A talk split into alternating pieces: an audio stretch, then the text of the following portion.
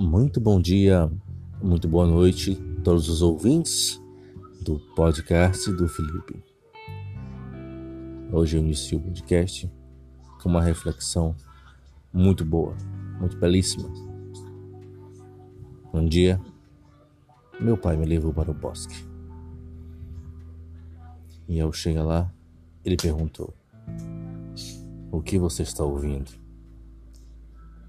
Disse: Os pássaros. E ele perguntou: O que mais? E eu respondi: Uma carroça, pai.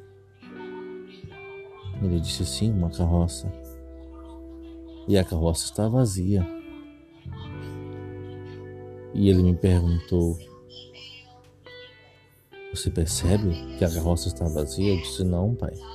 Como você pode saber que ela está vazia se nós ainda nem a vimos?